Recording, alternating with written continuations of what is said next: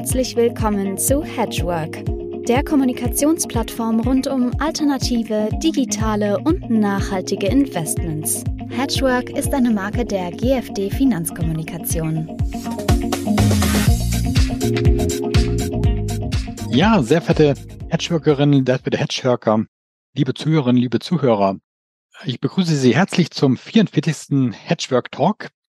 Mein Name ist Joachim Althoff und ich begrüße Sie heute zu unserem Gespräch einen Experten aus zwei Sektoren, die besonders jetzt im Zentrum des Interesses stehen, Transport, Energie. Ähm, und das ist Hubertus Clausius von Seahawk Investments. Hallo, Herr Clausius. Guten Tag, Herr Althoff. Guten Tag, äh, liebe Zuhörer. Ja, äh, damit steigen wir ähm, gleich ein. Ähm, vielleicht, ähm, Herr Clausius, Seahawk Investments hat eine ganz interessante ähm, jetzt eine ganz andere Gesellschaft hinter sich. Sie sind jetzt, nee, gehören nicht etwa zu einer Bank oder einem Asset Manager, sondern gehört zu einer ähm, einer Gesellschaft, die auch mit Transport zu tun hat, ähm, Transport Capital aus Asien. Äh, vielleicht können Sie das bisschen erläutern, wie Sie äh, durch zu Ihrer Person, ähm, Sie sind ja auch ein erfahrener Fondsmanager, äh, schon viele Positionen im Asset Management, äh, Asset Management inne gehabt, ähm, äh, äh, milliardenschwere Fonds auch schon gemanagt. Äh, wie Sie dazu kamen zu Transport Capital und so Ihre äh, Spezialisierung auf Transport, Energiesektoren. Ja, vielen Dank für die einleitenden Worte, Herr Althoff. Ähm, Seahawk Investments wurde im Jahr 2018 gegründet, quasi als liquider Arm der Transport Capital, äh, Gruppe, die ihren Hauptsitz in Singapur hat. Äh, also wir sind in der Gesamtgruppe circa 28 Mitarbeiter mittlerweile. Äh, Transport Capital wurde ins Leben gerufen, Jahr 2013, ähm, ist auch sehr stark gewachsen, damals mit vier Mitarbeitern hatte man angefangen mit einem Mandat einer äh, renommierten äh, Infrastruktur, eines renommierten Infrastruktur Asset Managers namens Pacific Asia Group und da ging es um das Management von Schiffen. Ähm, und häufig ist es so, dass ähm, ja ähm, Kreditinvestoren auch in sogenannte Distressed Asset, Assets hereingehen, suchen sich aber dann die äh, spezielle Sektorexpertise ähm, spezialisierter Gesellschaften. In dem Fall war das Transport Capital.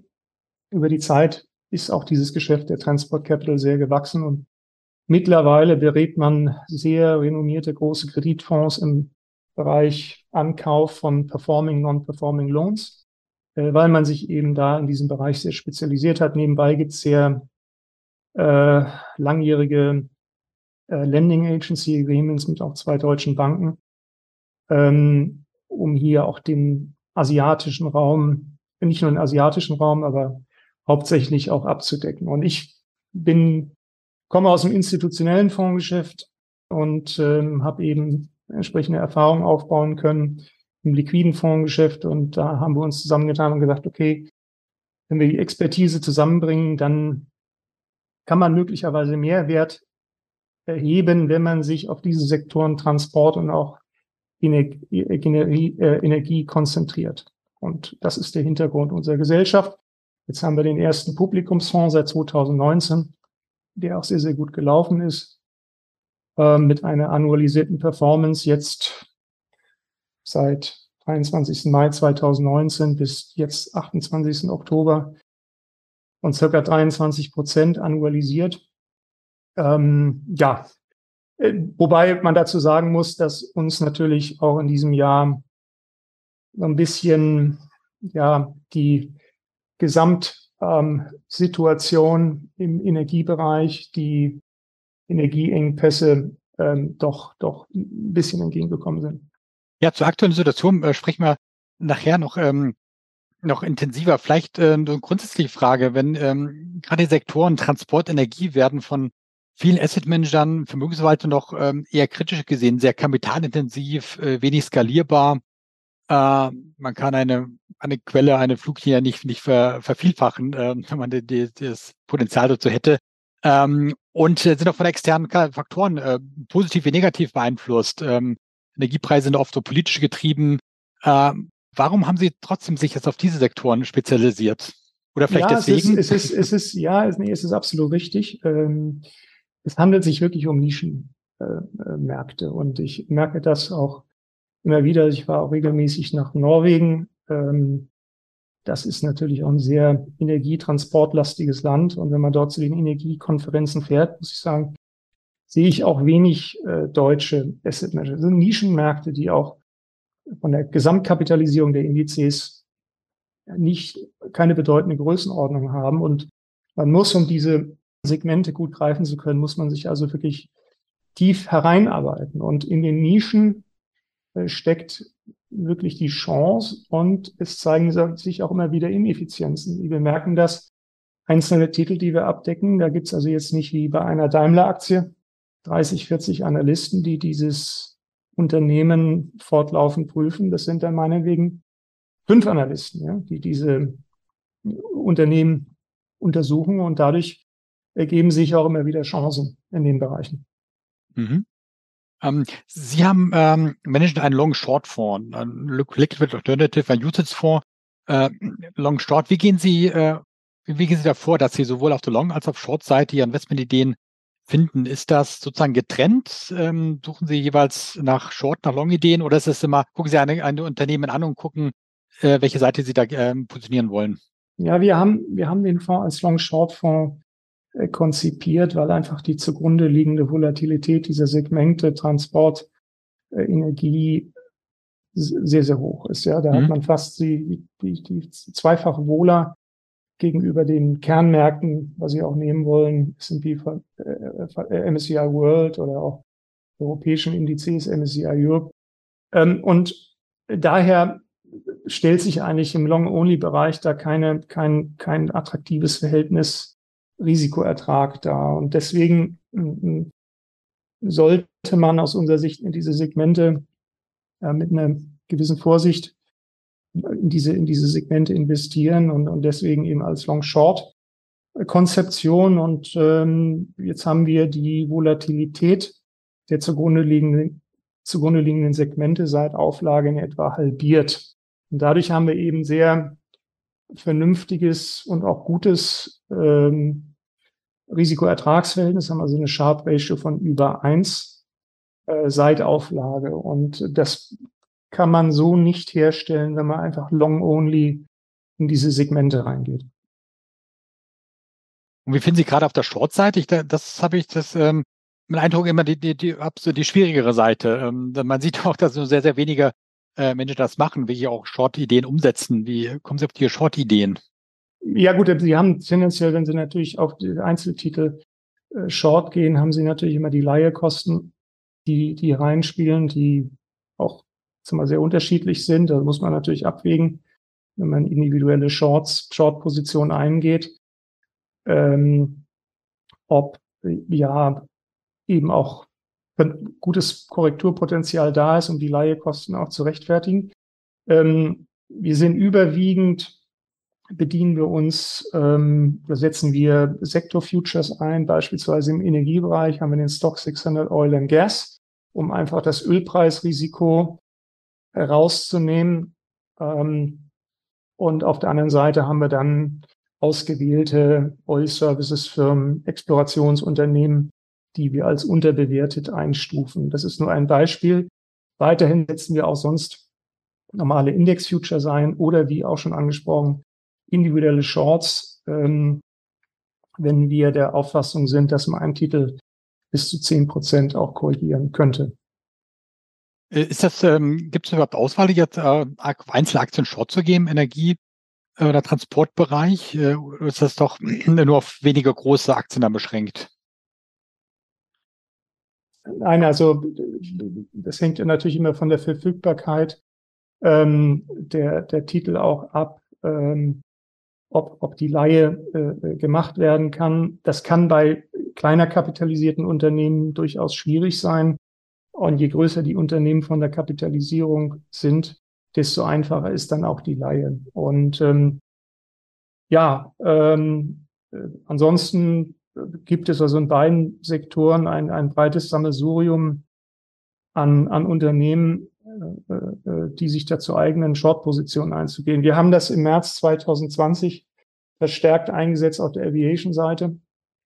Und ähm, ja, weil eben in dem Moment auch klar war, dass ja beispielsweise eine Lufthansa ohne die staatliche Hilfe einfach nicht weiter existieren kann. Ähm, spielt Charttechnik auch eine Rolle ähm, oder sind das, sind das vor allen Dingen fundamentale, ähm, fundamentale Gründe, wenn Sie sich für eine, eine, für eine Positionierung entscheiden? Äh, ich würde sagen, ähm, eine halt auf eine untergeordnete Rolle. Äh, ich glaube, jeder Fondsmanager guckt irgendwo auf den Chart, wenn, wenn, wenn, wenn Titel eingekauft werden. Sicherlich ähm, ist das ein weiteres Instrument. Ansonsten sind wir fast ausschließlich äh, fundamental unterwegs. Das heißt, wir schauen ganz stark im Transportbereich ähm, auf den Preis-Netto-Inventarwert und, und schauen uns an, wie die, die, die, die, wie das Anlagevermögen eines Unternehmens äh, derzeit bewertet ist und äh, kaufen ideal, idealerweise beispielsweise bei Schifffahrtsgesellschaften unter Nettoinventarwert ein. Und ähm, das, das ist das äh, übergeordnete Element und Sentimentfaktoren und, und Chart spielen auch eine Rolle, aber eine untergeordnete Rolle. Mhm. Ah, Sie haben eben schon ähm, angesprochen, Ihr ähm, Investmentfonds, das Seahawk Investment Long Short Equity, der hat ja eine sehr gute Performance seit Auflage 2019. Ähm, ähm, auch dieses Jahr, ähm, ich glaube, äh, wenn ich die Zahlen gesehen habe, per Ende September schon über, über 40 Prozent year to date. Äh, das sind ja beeindruckende Zahlen. Ähm, allerdings natürlich, äh, das äh, stellt man natürlich auch die Frage, ist das, ähm, wie der Risiko, Risikomanagement dann vonstatten geht, ähm, wie Sie dann sozusagen ähm, ja, das im Griff halten, weil das ist natürlich auch eine starke Wohler, in dem Fall eine positive Wohler, aber es ist eine starke äh, volatile Bewegung, ob Sie, wie Sie da das im Griff halten können. Ja, ähm, also ist, ist ähm, für das laufende Jahr ähm, würde ich, würde ich es ein bisschen anders darstellen. Wir mhm. haben Ende September eine Performance von äh, 41 Prozent waren es jetzt, jetzt am 28. Heute liegen wir bei knapp 53 Prozent, wobei die Durchschnittsvolatilität in diesem Jahr bei circa 15 Prozent, 15, 16, 17 Prozent liegt. Das heißt unterhalb der Volatilität der allgemeinen Märkte, weil eben immer das Portfolio permanent auch runtergesichert ist. Ja, und wir waren sicherlich in den richtigen Segmenten unterwegs in diesem Jahr. Wir waren also natürlich auf der einen Seite im, im, im Öl- und Gasbereich stark an, engagiert und auf der anderen Seite auch im Energietransportbereich, sprich im gesamten Tanksegment. Und ähm, ja, das, das Umfeld hat sich eigentlich speziell fürs Energietransportsegment im, im Jahresverlauf immer weiter äh, verbessert, ja auch was, was Charterraten betrifft. Und äh, insofern, ja, ich hatte es angesprochen, kam uns die Entwicklung wirklich auch in diesem Jahr, muss man sagen, ganz stark auch entgegen. Mhm. Okay.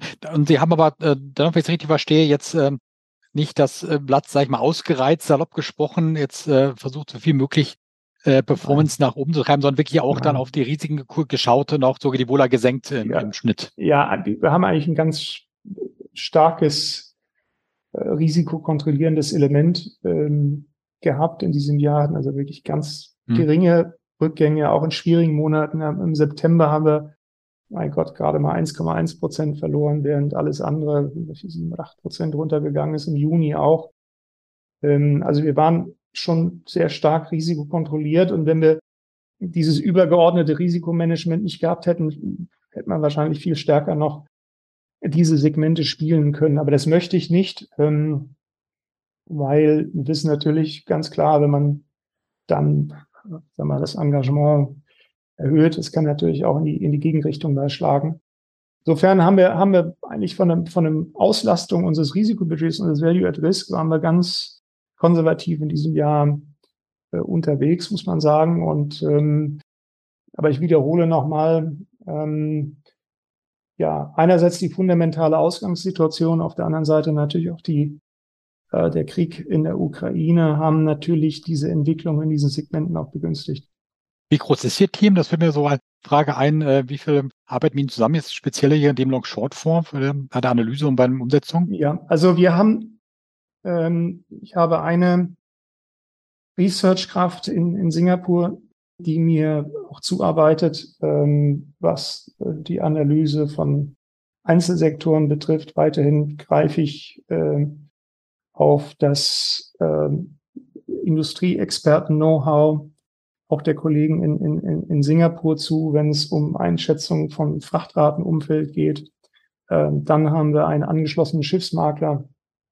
Und weiterhin muss ich sagen, äh, hier bei Seahawks sind wir noch klein, äh, werden uns aber erweitern. Aber wir haben einen großen Vorteil, dass wir ein sehr umfassendes Industrienetzwerk haben. Und ähm, das, das hilft schon enorm, wenn man sich ganz tief in diese Segmente einarbeitet. Mhm. Ähm, genau, ein gutes Stichwort. Wenn Sie tief ins, äh, eingearbeitet sind, vielleicht können wir da ein bisschen auch von Ihrer Expertise äh, bisschen auch äh, zeigen, weil jetzt sind ja äh, Themen, die jetzt uns, sag mal, ähm, jeden Zuhörer, jeden Zuschauer täglich über den Weg laufen, die, äh, die Tankstelle, der Benzinpreis der Tankstelle, die äh, Flugkosten für die Urlaubsreise ist ja dramatisch, was in den letzten Jahren äh, oder im letzten Jahr, in den letzten Monaten getan hat. Äh, sehen Sie da, gut, bei den Energiepreisen zum Teil ähm, ist von der Spitze ein bisschen zurückgekommen, aber heißt immer noch, das soll dann auf sehr hohem Niveau bleiben. Wie ist dann vielleicht jetzt getrennt für die äh, für Energie und Transport? Wie ist da sozusagen Ihre, Ihre, Ihre Sicht? Vielleicht fangen wir bei den Energiepreisen an, Öl und Gas. Ähm, wird das ein, ein zum Luxusgut? Äh, müssen wir uns dran gewöhnen, dass man wirklich einen wesentlich größeren Teil des monatlichen Budgets jetzt für Energie ausgeben müssen? Also ich, ich muss sagen, ich, ich glaube das nicht. Also die, die Gasspeicher sind gut gefüllt. Wir haben jetzt wieder ein bisschen mehr Entlastung beim, bei den Gaspreisen und wir hätten auch eigentlich eine, eine Erholung bei den Ölpreisen jetzt sehen müssen, wenn die OPEC nicht wieder um zwei Millionen äh, Fass äh, äh, pro Tag äh, reduziert hätte. Ähm, weil es ist natürlich klar, die, die Rezession oder die Abschwächung der Konjunktur ist, ist natürlich belastend auch gerade für Rohstoffpreise. Und ich glaube eigentlich fest daran, dass wir im nächsten Jahr da eine, eine Normalisierung äh, in diesen Bereichen sehen werden. Mhm. Und im, im Transportsektor äh, auch, da ist ja auch gerade bei den Fluglinien also eine sehr starke Konsolidierung schon gegeben. Äh, ich glaube, ähm, Ryanair, der legendäre Chef hat gesagt, also Billigtickets wird es nie wieder geben, äh, müssen sich alle an, an äh, grundsätzlich höhere Preise gewöhnen. Äh, das auch sehen oder ist es auch eher jetzt eine, eine zeitweise Extremsituation? Also die, die, der, der ganze Aviation-Bereich war durch die hohen Kerosinpreise sehr stark belastet und natürlich auch in Asien durch diese erneuten Lockdown-Maßnahmen, die wir in China gesehen haben, kam er natürlich dann auch wieder äh, zum Erliegen. Und ähm, tendenziell mit den, mit den rückläufigen Ölpreisen äh, oder Kerosinpreisen, das entlastet natürlich dann auch das ganze Luftfahrtsegment. Wir merken einen, spüren einen merklichen Anstieg der Reisetätigkeit. Jetzt die ersten Quartalszahlen sind auch reingekommen. Eine Position von uns ist beispielsweise Southwest, ähm, die äh, jetzt über den Erwartungen auch äh, reingekommen sind. Und speziell in den USA sieht man eigentlich wieder eine deutliche Belebung ähm, des äh, Reiseverkehrs, speziell im, im Tourismusbereich. Sicherlich der Business-Travel-Bereich, der muss noch wieder äh, vor Pandemie-Niveau erreichen. Also sind wir eigentlich recht optimistisch, was das Aviation-Segment betrifft. Insbesondere, äh, wenn wir über Aviation sprechen, konzentrieren wir uns dann auch unter anderem auf Flugzeughersteller, wo die Auftragsbücher eigentlich sehr gut gefüllt sind, äh, wie auch ähm, das ähm, Finanzierungs-Leasing-Segment. Ähm, äh, da haben wir möglicherweise auch die, die, die höhere Gewichtung im Portfolio. Mhm. Äh, vielleicht noch eine letzte Frage zum Abschluss. Sie äh, sind in einer Nischenbranche unterwegs, haben Sie selber gesagt, aber auch hier vor heißt doch immer eine sagen wir, Nischenstrategie. Also man äh, äh, Long-Short-Fonds durchaus noch, ähm, obwohl schon eine sehr lange Historie haben, äh, nicht so reichlich gesät in Deutschland. Ähm, merken Sie das immer noch über Gespräche Investoren, dass Sie noch viel erklären müssen? Ja, also diese Strategien waren nicht, nicht, nicht sonderlich populär eine ganze Zeit. Jetzt hatten wir im Jahr 22 den Effekt, dass Renten- und Aktienmärkte gleichzeitig stark korrigiert sind. Dadurch hat man keinen guten Ausgleich gehabt im Bereich der klassischen Balance Portfolios. Und die Hedgefonds sind eigentlich insgesamt in diesem Jahr natürlich unterschiedlich nach Strategien, aber recht gut auch gelaufen. Und insofern ähm, gewinnt dieser Absolute Return Bereich wieder eine zunehmende Bedeutung. Ja. Ähm, das ist insgesamt ganz gut für die Entwicklung. Aber das ist natürlich klar, diese Strategien sind komplex in der Natur. Da muss man genau hinschauen, was die Asset Manager tun. Ähm, und ähm, entsprechend dann auch ähm, müssen die qualifizierten Manager auch ausgewählt werden. Hm? Ja, vielen Dank, Herr Clausius. Ein extrem spannendes äh, Gespräch. Ich würde mich freuen, wenn wir vielleicht mit als, Abstand in sechs, zwölf Monaten nochmal auf die Sektoren schauen, ob es dazu äh, in die Richtung entwickelt hat, wie wir gerade diskutiert haben, oder es vielleicht nochmal ganz anderen Dreh gegeben hat. Ähm, das würde mich freuen. Ja, nee, sehr gerne. Ich bedanke mich, Herr äh, Althoff, und auch bedanke mich für das Interesse an die Zuhörer. Ja. Ja, äh, liebe Hedgeworker, liebe Hedgeworker, liebe Zuhörer, äh, wenn sie Ihnen gefallen hat, bitte abonnieren Sie unser Hedgework Talks, wissen, wie das geht, in der App, wo Sie immer Sie uns zuhören, im Browser auf Abonnieren klicken und dann werden Sie auf jeden Fall benachrichtigt, wenn es in zwei Wochen wieder eine neue Folge gibt mit einem weiteren interessanten Thema. Bis dahin, auf Wiedersehen. Tschüss.